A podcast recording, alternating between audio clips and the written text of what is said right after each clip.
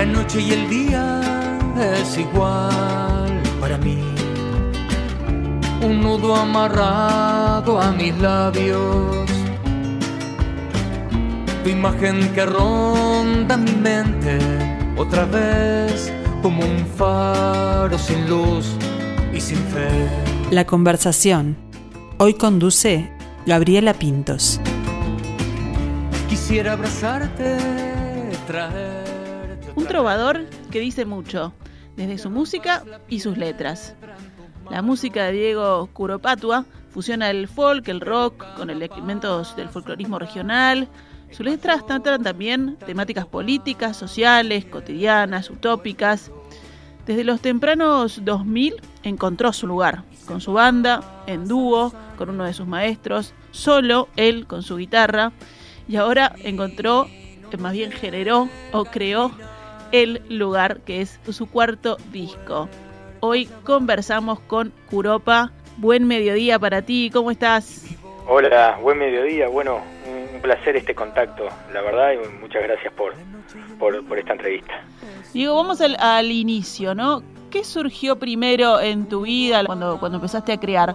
¿Las letras o la composición musical? Ahí va, sí, yo tengo una, una, manera de componer que es que parto de la, de la guitarra, ¿no? Eh, ahí voy encontrando alguna melodía que, que, me gusta y sobre esa melodía comienzo a construir la letra. Este, muchas veces funcionan paralelamente, ¿no? A medida que voy, voy creando la melodía, va surgiendo la letra este, en paralelo, ¿no? Eh, muy pocas veces, muy poquitas veces empecé eh, por una letra y, luego le puse música a la misma, ¿no? Eso me, ocurrió cuando tuve que musicalizar para alguna alguna cosa en especial, algún poema, ¿no? Este, que tenía ya la, la, letra la letra hecha, ¿no? Y sobre eso tenía que ponerle la, la música. Pero generalmente arrancó por, por la guitarra, ¿no? Por la, por la melodía que, que me va surgiendo este, con el instrumento. Bueno, y si hablamos de, de discos, fue el 2007, el año que llegó el, primero, ¿no? Con Bizarro y qué dirán, con el grupo Curopa y Cia. ¿Y qué decías vos o qué buscabas decir, eh, contar en esa época? Bueno, sí, eh, bueno, lo, Curopaicía fue una muy linda experiencia. Nosotros empezamos a tocar allá por el año 2000, 2002, eh, y sobre todo en un viejo boliche que se llamaba el Nat Capiloncho. El Nat Capiloncho, sí. Que quedaba frente al Yaba. Eso fue como una gran escuela para mí, porque me sirvió para comenzar a hacer mis primeras composiciones y probarlas de alguna manera en, el público, ¿no? Este, hacíamos muchos, muchas versiones de canciones conocidas y iba metiendo yo mis primeras este, composiciones. Eh, yo no pido, por ejemplo, que es este, una canción que yo le hice a mi padre, bueno, eh, este, yo la hice en el año 2000, pero demoró siete años en ver la luz en ese disco que tú mencionaste, el, el, el Y que dirán. Y era la necesidad, precisamente, bueno, de, poder plasmar en, en, un trabajo un trabajo discográfico una serie de canciones que yo venía arrastrando ya hace mucho tiempo, ¿no? Este, algunas de las cuales hoy, por ejemplo, no canto más, ¿no?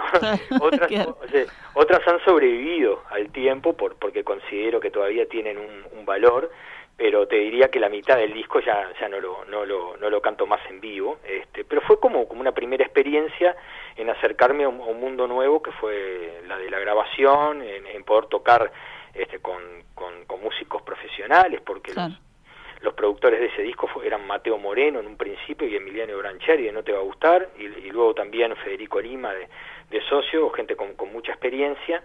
¿Qué trío tenías ahí? un, trío, un trío demoledor.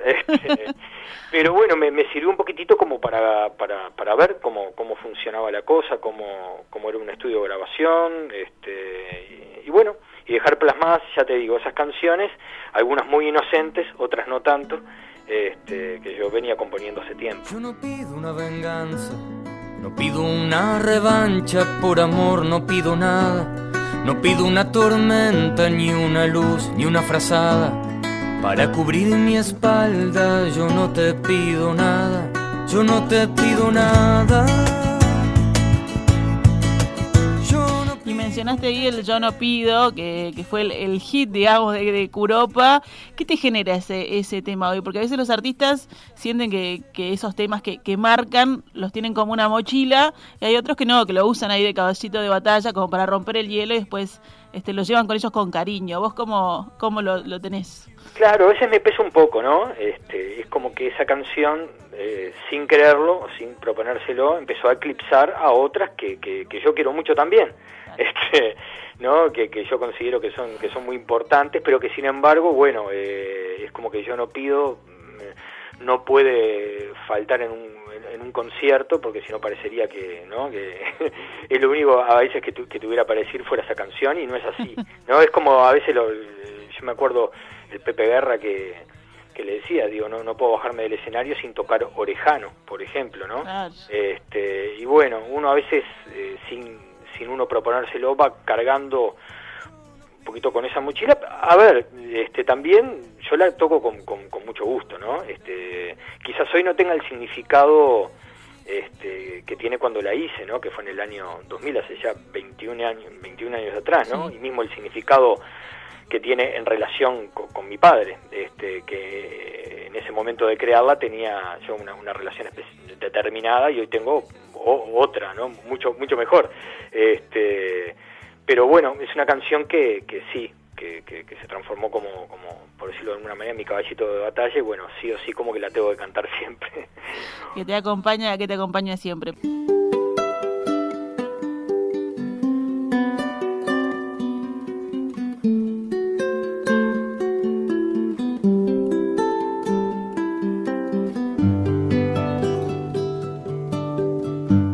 Han, salido otras creaciones, han venido otros proyectos. Eh, bueno, el, disco eh, a dúo con Rubén Olivera, que también fue parte como tu, maestro, ¿no? ¿Cómo fue ese trabajo? Sí, bueno, el, hacer ese, disco con Rubén Olivera fue, fue un aprendizaje enorme. Yo, yo este, tomé clases con él sobre finales del 99, principios del 2000 también, este, y luego eh, diez años después grabamos un disco, un disco a dúo. Con Rubén hay una hermandad muy grande y una admiración de mi parte muy grande y a mí me significó también un reencuentro con el instrumento, ¿no? con la guitarra. Rubén Olivera es un músico sumamente fino con el instrumento y a mí eh, en cierto sentido me obligó a, estar más afianzado con, con, la guitarra porque tenía que arreglar temas de Rubén, ¿no? Este, y fue una experiencia maravillosa, ¿no? Sin proponernos, o sea, sin sin proponérnoslo de alguna manera, este, eh, surgió ese disco porque fue una grabación en vivo en la sala Cita Rosa y cuando escuchamos después la, grabación dijimos, bueno, este, lo, podemos dejar registrado en, un CD porque nos salió bastante bien. entonces, eh, claro, entonces, este, bueno, por suerte está ese disco registrado, el Curó Polivera, que es del, de finales del 2009. Y bueno, e, ese trabajo mejor álbum en vivo, después en el 2015 viene el Herencia, también nominado a los premios Graffiti como mejor álbum de pop alternativo. Y estaba mirando, ¿no? Ahora, por ejemplo, la nominación esta era mejor álbum de pop alternativo, mejor álbum en vivo, bueno, no, no sería un género con, con eh, Rubén Olivera. Y antes eh, fuiste nominado dentro del rubro música popular. ¿Y vos qué, ¿qué género decís que haces o no, no te encasillas en ninguno? ¿Qué es lo que te gusta hacer, capaz, mejor? Y no, y, a ver, yo soy un cantautor cancionista, como, como se estila decir ahora, este, cancionista, digamos que le gusta mezclar este géneros, ¿no? Pero básicamente en mi guitarra hay mucho folclore, hay muchas chacareras, muchas milongas, pero sin embargo, bueno, tienen una vestimenta o uno las arropa de, de elementos, por ejemplo, que vienen del pop, ¿no? Este, o que vienen del rock. Entonces me gusta eso de mezclar un, poco el género. ¿no? Esa nominación muy rara de la herencia de pop alternativo, yo la verdad que no, nunca la entendí, este, sí me siento, claro, muy, mucho más cercano a una nominación que tenga que ver con, con el canto popular o la música popular, digamos que, que se hace actualmente, ¿no? Este, y yo que nada, siempre me, me, gustó escuchar mucha música uruguaya, este, también desde los Beatles, Dylan, etcétera, etcétera, me parece que, nada, uno proviene de todos esos mundos musicales que ha escuchado, ¿no? Entonces me gusta mezclar justamente eso, ¿no? No, no estar este, detenido en, un determinado estilo musical en particular, sino mezclarlo, ¿no? Y ahí es donde me siento más cómodo, ¿no? Eh, que, mi guitarra, por ejemplo, pueda tener algo de chacarera, pero sin embargo la, banda que, va vistiendo esos temas venga más del palo más, más popero, ¿no? Claro. Entonces ahí es como que, que todo fluye más dentro de mi música, digamos. Ahí fusionando, hay que fusionar, mezclando, mezclando como, como uno mismo, como decías vos, lo que uno va llegando también después se, transforma y queda ahí este, plasmado en el arte, en este caso en, en un disco. ¿Qué recuerdos tenés de herencia? Y de herencia también, ¿no? O sea, eh, todos los discos son como pequeños mojoncitos y para mí fueron sumamente importantes. Este, quizás lo que ocurrió con Herencia fue que fue un disco un poquito más, si bien tiene canciones que yo quiero mucho, este, no, no suelo tocarlas tanto en vivo, este, no sé por qué, la verdad, quizás porque tienen otra otra lectura musical de la cual hoy por hoy estoy un poquito más más lejos. En ese disco yo quise acercarme a un formato más más Beatle, ¿no? Más de guitarra eléctrica, de batería, fundamentalmente que la guitarra eléctrica sonara fuera lo más predominante, ¿no? Y, y, me di cuenta en, en algún punto que todo ese sonido, que en ese momento yo quería, de repente capaz que tapaba un poco todas ciertas sutilezas este, que, yo podía tener en la guitarra o mismo el, canto, ¿no? Como que ahí la, figura del cantautor estaba en función de la banda y no al revés, no la banda en función de, del decir del, cancionista. Entonces es un disco que, digamos, si bien quiero mucho, no es, no es un, álbum que, que, yo toque mucho en vivo, ¿no? Sin embargo, el resultado, digo, fue, fue muy lindo y, y es un disco que suena muy bien y, contó con la producción de, Guillermo Berta, que es un, valor extraordinario, ¿no? que se ha producido, yo que sé, discos de, Florencia Núñez, de Franny Glass, entre otros, este, y bueno, es una persona que yo aprecio y quiero mucho. Y hay, hay este, temas que uno crea como pensando ya en, en, hacerlos en vivo, en hacerlos con la gente y otros más de estudio o eso viene después? No, y eso se va dando después, o uno, o, o, después la, la, cosa decanta que va para un lado o, para el otro, ¿no? Este, yo siempre, nada, intento digo, componer canciones en primer lugar para mí, que me gusten, ¿no? este, claro, que yo me sienta, digo, conforme, soy de romper mucha, mucha hoja, mucho papel, le doy mucha vuelta a la cosa. ¿Hay mucha autocrítica? Y bastante. soy bastante autocrítico y por eso soy bastante, no, o sea, no, no, no, no soy prolífico en absoluto, porque las papeleras están llenas de, claro, de, tachaduras, borrones y papeles todos arrugados y me voy quedando con aquellas canciones que, bueno, que considero que, que, que pueden trascender, ¿no? Que pueden trascenderme a mí, digamos, en algún punto, o sea, que, que, que le encuentro algún valor, digo, este, ¿no? Eh, y que y que bueno que me guste cantarlas y que cuando las comparto también con, con, mis compañeros de música ¿no? Los que, algunos que me han acompañado durante tanto tiempo ya también ellos este no este, les guste la canción no que son los que la van a arreglar.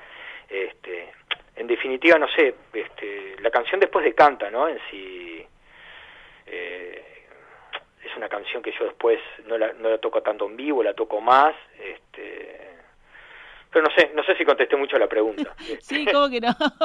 y hay, em, y hay alguna canción que recuerdas, tipo, esta es mi primera canción que pude mostrar, porque eso en el artista también es marca un hito más allá de llegar al disco, de llegar a, a tocarla en vivo.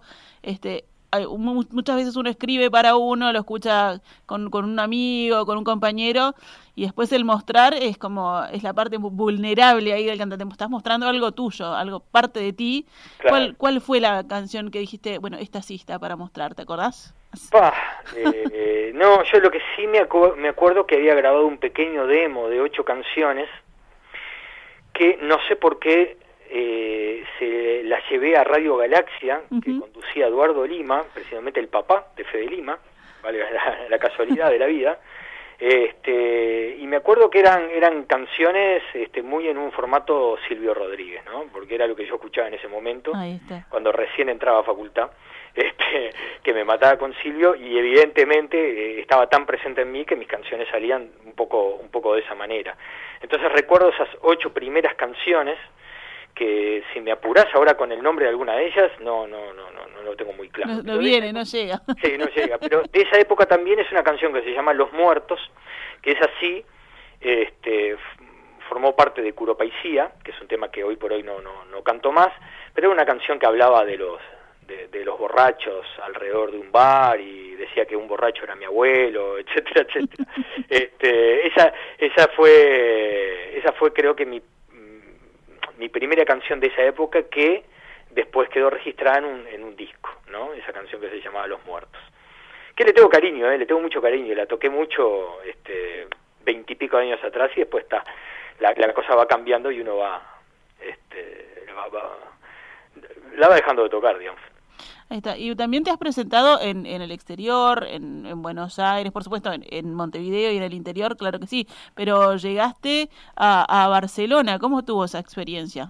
Ah, bueno, eso fue una, una experiencia maravillosa. Digo, eh, eh, primero fue en el 2011, ¿no? Fue a, a, raíz de... Hay un festival en Barcelona que se llama Barnasans, que es un festival muy conocido de canción de autor.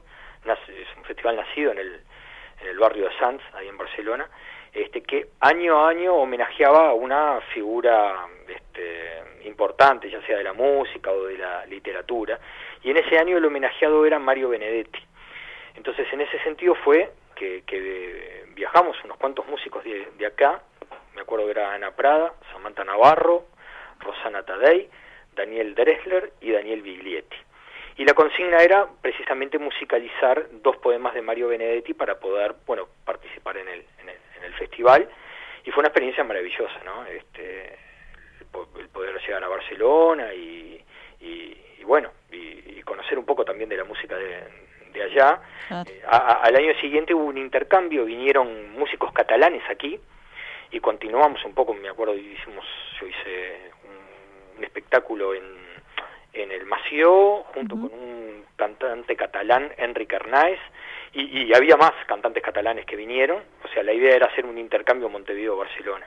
Y luego en el 2019 volví nuevamente al, al festival, esta vez con Pinocho Rutín, Cristian Cari, Luciana Mochi, Giselle Gracide, eh, no me quiero olvidar de nadie más, no me acuerdo si volví a estar este, Ana Prada, ya no lo recuerdo, y, y, también un poco como para ir solidificando esa no esa esa ida a, a Barcelona claro. ya ya tengo este, amigos músicos catalanes, este, y bueno, para mí es muy, muy, importante, porque uno de mis ídolos, aparte es Serrat, desde, desde jovencito que lo escucho, este, y el llegar a, esa tierra catalana y poder estar ahí y este, apreciar un poco de, de la música del lugar, este, es formidable, digamos, ¿no? Claro, es doble la experiencia, ¿no? El poder llevar lo, lo, de uno y mostrar también este, su música, pero además recibir, recibir todo eso, ese intercambio. Claro, claro, fundamental, ¿no? Este, ahí va, sí, a mí me gusta mucho digo, tener la oportunidad de poder ir a otro, a otro continente, a otro país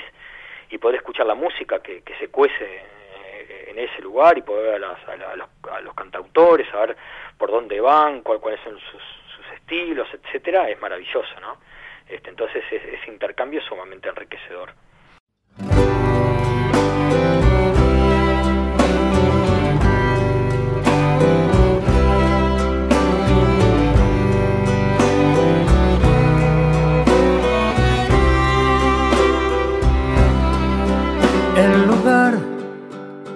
Donde nace el calor, la humedad, esa gota corriendo en la piel, el hechizo que ronda al final,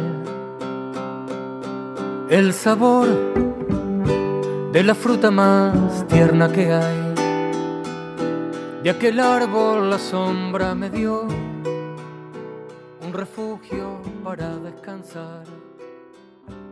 Bueno, y finalmente llegamos, llegamos a el lugar después de toda esta travesía. Ahí volvimos al lugar. Exacto, que bueno, es, es primero un tema compuesto eh, a fines del 2019, pero además ahora este parte del, del disco, del cuarto trabajo discográfico. Eh, ¿Qué nos puedes contar de él? Y bueno, que el lugar eh, en realidad estaba para salir en el 2020, pero bueno, cayó la pandemia, que todos ya la conocemos, Sí. y, se, y se trancó, se trancó todo. Este, en realidad, hacia fines del 2019 yo había sacado un single que se llamaba La Noche y el Día. Este, ese fue el, el single que anunciaba el, el disco. Pero bueno, este, todo ese año y pico de pandemia lo utilizamos junto con Diego Hansen, que fue el productor de este disco, para tratar de, bueno, de, de ver con qué vestimenta íbamos a, qué vestimenta le íbamos a poner a cada una de las canciones y, este y, y- por ahí en, en ese pedido fue que surge también la canción El lugar, este, que es la que le da el, el título al, al- al álbum y es la que de alguna manera anuncia cuál va a ser el sonido de- del disco, ¿no? Por eso le puse el nombre al, trabajo discográfico, ¿no? Por esa canción, porque creo que resume este, en, en- en dos minutos y poquito, o en tres minutos, el significado de lo que es todo el disco, donde hay una, una gran presencia de cuerdas, ¿no? Está Betina Chávez en el, en el violín y Adrián Borgarelli en el cello, Andrés Pigato en el contrabajo, que son los tres miembros de la Filarmónica de Montevideo y, y son muy amigos entre ellos. Con, con Andrés este, vengo tocando hace más de, de 11 años. Entonces el disco está marcado precisamente por ese sonido de cuerdas que, que- que a mí me, me gustó muchísimo los arreglos que hizo Diego con respecto a, a, esos, a esas cuerdas. Y, y después, bueno, está Federico Mujica también, que me acompaña hace un montón de tiempo, en guitarra eléctrica, Esteban Pérez en batería. Eh, y es un disco, bueno, que, que, habla de, de- desde el amor, este, el amor filial, el amor hacia la pareja, el amor hacia un lugar físico, por ejemplo. Este, hay, hay un tema que toca elementos de la naturaleza. Y después yo siempre voy por esos lugares más más filosóficos, utópicos o, o- o- o temáticas sociales también. Ahí está. Y, y por lo que por lo que me contás, mucha conexión, ¿no? Que hacen de, de- de colchón en este en este trabajo entre entre los músicos y entre y entre los temas también. Sí, sí, sí, es un trabajo que, mira, debe ser de los trabajos que más, más, más disfruté. O sea, e- este trabajo yo creo que fue el que más disfruté. No sé si también uno va ganando un poquitito más de experiencia y se siente como más suelto, más libre en determinadas cosas. Y, y, y por otra parte el grupo humano que, que, que, que se formó, que fue, digo, maravilloso, entonces fue como, como un placer todo, ¿no? Este, fue un año jorobado, porque no podíamos salir a tocar en vivo, Claro. eh, porque también no nos podíamos digo, juntar, a, eh, juntar a ensayar. Sí, sí. Este, el disco en realidad empezó a gestarse cuando en un momento empezó a bajar el, el- el- el tema de la pandemia y no había venido todo este tema de la cepa P1, ¿no es cierto? Entonces, en ese preciso momento cuando nos pudimos más o menos juntar fue que empezamos a, a meterle duro al disco. Este, pero fue, fue, se dio en- y nació en un marco digo, de- de- precioso entre todos nosotros. ¿no? Y también eso, ¿no? Generar eso tan lindo y esa, esa pasión que uno tiene por, este, por lo que hace en un momento tan oscuro de haber venido como, como para curar también, para sacar de, de la burbuja de- del año pandémico, ¿no? Y sí, y sí, bueno, eh, eh, es, es así tal cual lo decís, exacto, en un momento sumamente duro. Pero también en otros momentos duros la música ha sido para mí una tabla de salvación, o sea que este, uno, uno ya sabe ¿no? que la música es el salvavidas, ¿no? en, en los, en los momentos buenos y en los momentos difíciles, ¿no? que fue lo que uno eligió y lo que a uno le hace sentir bien siempre. ¿no? Entonces, así haya momentos de enorme plenitud o momentos muy duros, la música siempre está ahí y, y es mi, mi forma de vida y es la manera que yo tengo como para, digo, es la manera que me puedo expresar mejor, ¿no? a través de un instrumento, de, de- jovencito que me fui, antes no me daba tanto cuenta, pero con el correr del tiempo cuando veía que empezaba a dejar la facultad y me iba metiendo más hacia la música, me estaba dando cuenta inconscientemente quizá que la, era el lugar donde a mí me, me- me hacía sentir bien, ¿no? Entonces, este, fue por ahí la cosa. Bueno, y eso se traslada también, porque uno se siente bien, usted, bueno, los músicos, ¿no? Yo no hago música, pero los músicos se sienten bien haciéndolo, pero también llega a la gente, al público. O sea, la música también este, cura y salva a quien, a quien la escucha en distintos momentos eh, de, de la vida, ¿no? Que, que quedan marcadas. Hay canciones que, que te quedan marcadas este, en, en recuerdos o en, o en vivencias. También tú te, te metes en la vida y en los recuerdos de, de las demás personas. Claro, y, la música ti- ti- tiene ese poder, ¿no? Este, cuando uno este, hace una canción que, que, que- que es muy personal y a veces no se da cuenta que eso ¿no? Eh, a otro lo puede reflejar y otro se puede sentir identificado y después las canciones comienzan a tomar vuelo y a, meterse por, por, una ventana de alguien que uno no conoce o abre la puerta de otra persona que tampoco conoce y, y esa otra persona la hace propia y eso lo, te lo habrán dicho todos los músicos, ¿no? Pero eh, es, que es así, es lo maravilloso y lo misterioso y lo mágico que tienen las canciones, ¿no? Y el, y el poder precisamente de la música. Por eso es tan necesaria y por eso hay que cuidarla, ¿no? Este, en estos momentos oscuros sí será importante, digamos, la cultura, la música, el arte, ¿no? Entonces hay que, hay que, hay que aprender a cuidarla, ¿no? ¿Y dónde podemos escuchar el lugar, Acuropa en el lugar?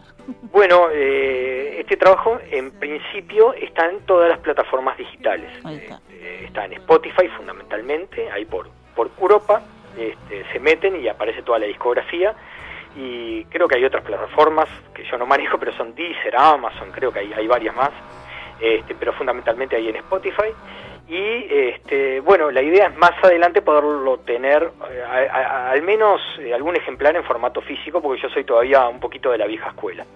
Y, me gusta tener el librillo y el texto y, sentir el, olorcito de, del y el arte, ¿no? Que también Exacto, el arte y todo lo demás.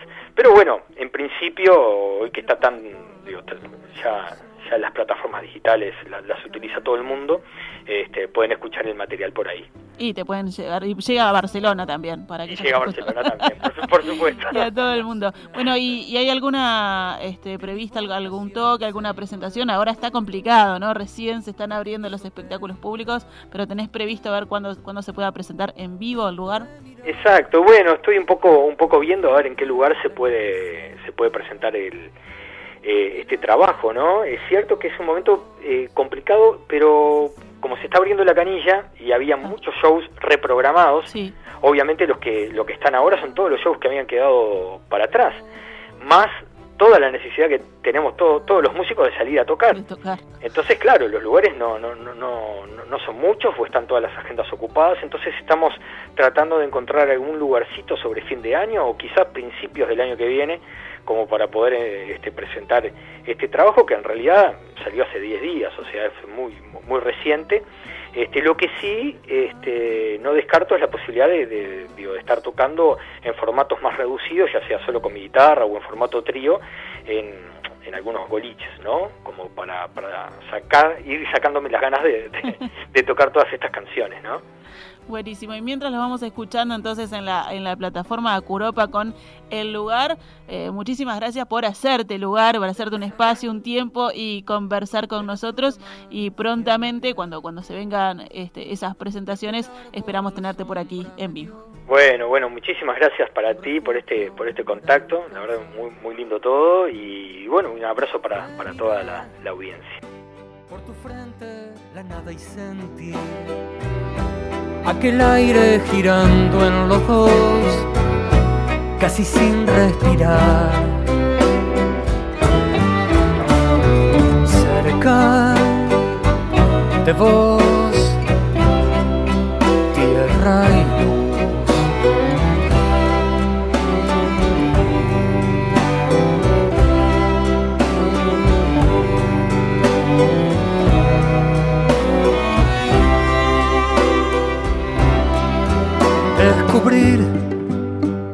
camino que lleva tu olor y trepar por la cumbre hacia el sol y caer tras de ti.